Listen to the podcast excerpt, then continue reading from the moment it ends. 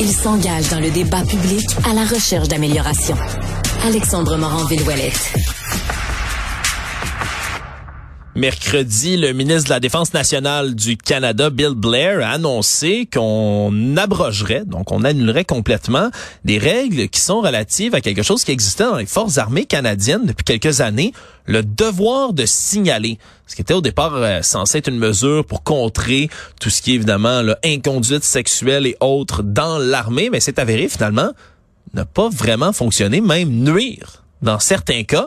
Pour décortiquer tout ça avec nous, Michel Drapeau est colonel à la retraite et avocat en droit militaire. C'est souvent exprimé sur ce genre de, questions. Bonjour, Monsieur Drapeau. Bonjour à vous. Qu'est-ce que c'est exactement euh, le devoir de signaler, puis pourquoi on a décidé que c'était finalement contre-productif? Mais c'est parce que ça faisait aucun sens. Et Mme Arbour a fait recommander sa recommandation numéro 11. Alors, c'est Mme la juge Arbour qui a fait une, étude dont les résultats ont été publiés au mois de, mai 2022 avec la recommandation d'arrêter ça. Alors, les, victimes, soit d'inconduite euh, ou d'assaut sexuel, euh, ou ceux qui, euh, qui étaient témoins d'un événement, ou ceux à qui on avait euh, on avait pris connaissance de cette activité-là, avait l'obligation de dénoncer ça et souvent, ça crée un préjudice additionnel à la victime. Peut-être que la victime euh, était tout simplement traumatisée par ce genre de choses-là. Elle voulait attendre le temps opportun pour soit le, rapporter cette chose aux autorités militaires, judiciaires, policières. Euh, mais on prenait les devants, elle était prise au dépourvu. Et plus souvent qu'autrement, c'est Mme Marbeau qui disait ça créait un préjudice additionnel à la victime. Et surtout, lorsqu'on parle d'assaut et, même d'inconduite proprement dit, dépendant des circonstances, euh, il s'agissait de, comprendre que lorsqu'une personne avait le devoir de signaler, ce devoir-là devait se faire à la chaîne de commandement de la victime. Alors, et souvent, euh, tout inconduit de cette façon-là, souvent, c'est quelqu'un dans la chaîne de commandement. Hmm. Alors, pas seulement qu'elle était obligée d'être victime euh, de cette inconduite-là ou de cet assaut-là, mais avait le devoir au fait de rapporter ça immédiatement, euh, soit à son patron immédiat ou, ou même à la personne qui était responsable. Ça faisait aucun sens. Alors, moi, ce qui me surprend, et, je suis content que, que, finalement le ministère a répondu à la, à la recommandation du juge Arbour, mais ça a pris 15 mois, 16 mois avant de le faire. Et c'est une des 48 recommandations qui ont été faites par Mme Arbour. À ce, à ce stage-là, les choses changent pas vite. Et c'est pas ça qui me donne confiance que le ministère vraiment comprend la crise à laquelle ils font face et l'effet cette crise-là sur le recrutement, la rétention des membres des forces. Oui, parce que là, quand on dit on était obligé de signaler, c'est qu'il y avait quoi, des pénalités, des, des amendes aux gens ben, qui, qui dénonçaient on pourrait, au fait, lui donner euh, euh, un, code de discipline pour manquement à son devoir, euh, et puis de cette façon-là prendre des, mesures de carrière contre elle.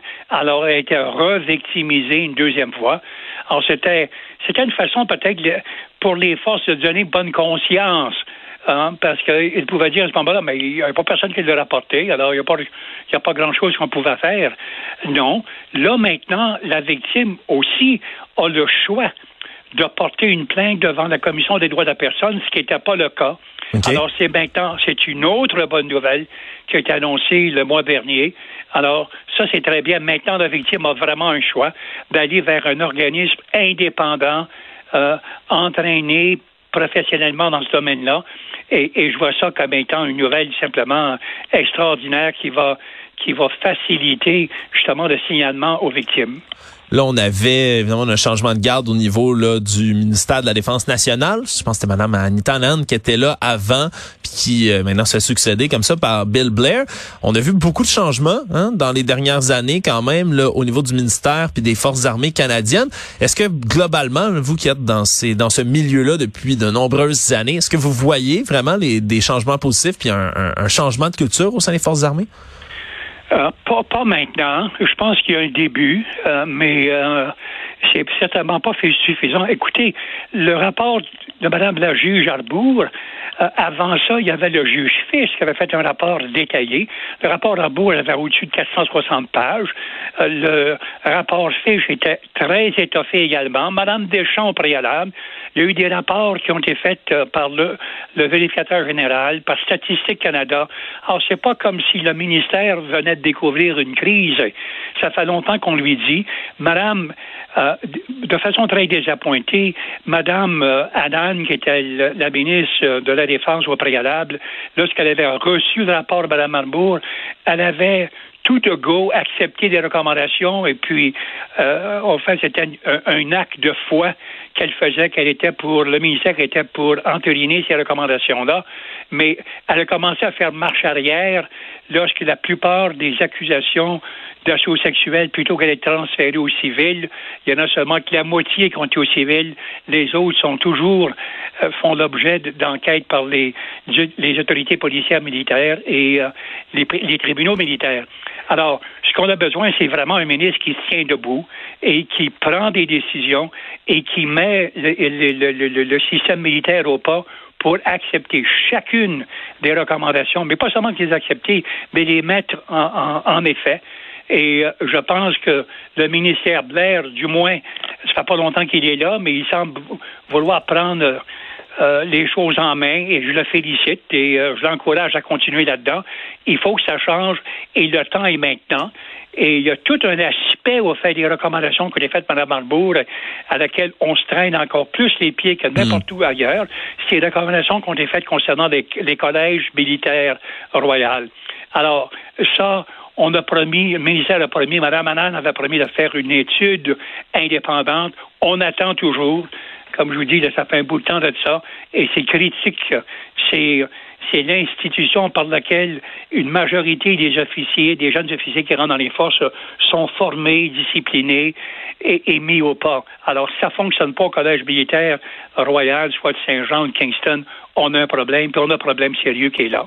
Alors, je fais appel au ministre Blair euh, de, hâter le pas, le pas pour simplement mettre en, en, en, musique toutes les recommandations de Mme ouais.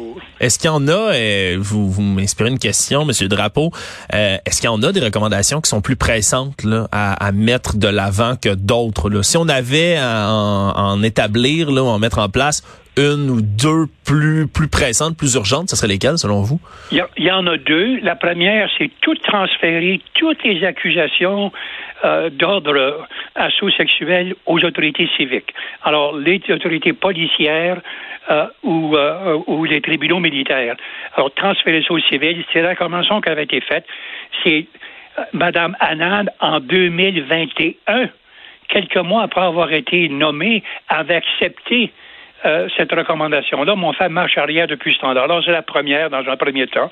Et dans un deuxième temps, je pense, c'est les collèges militaires.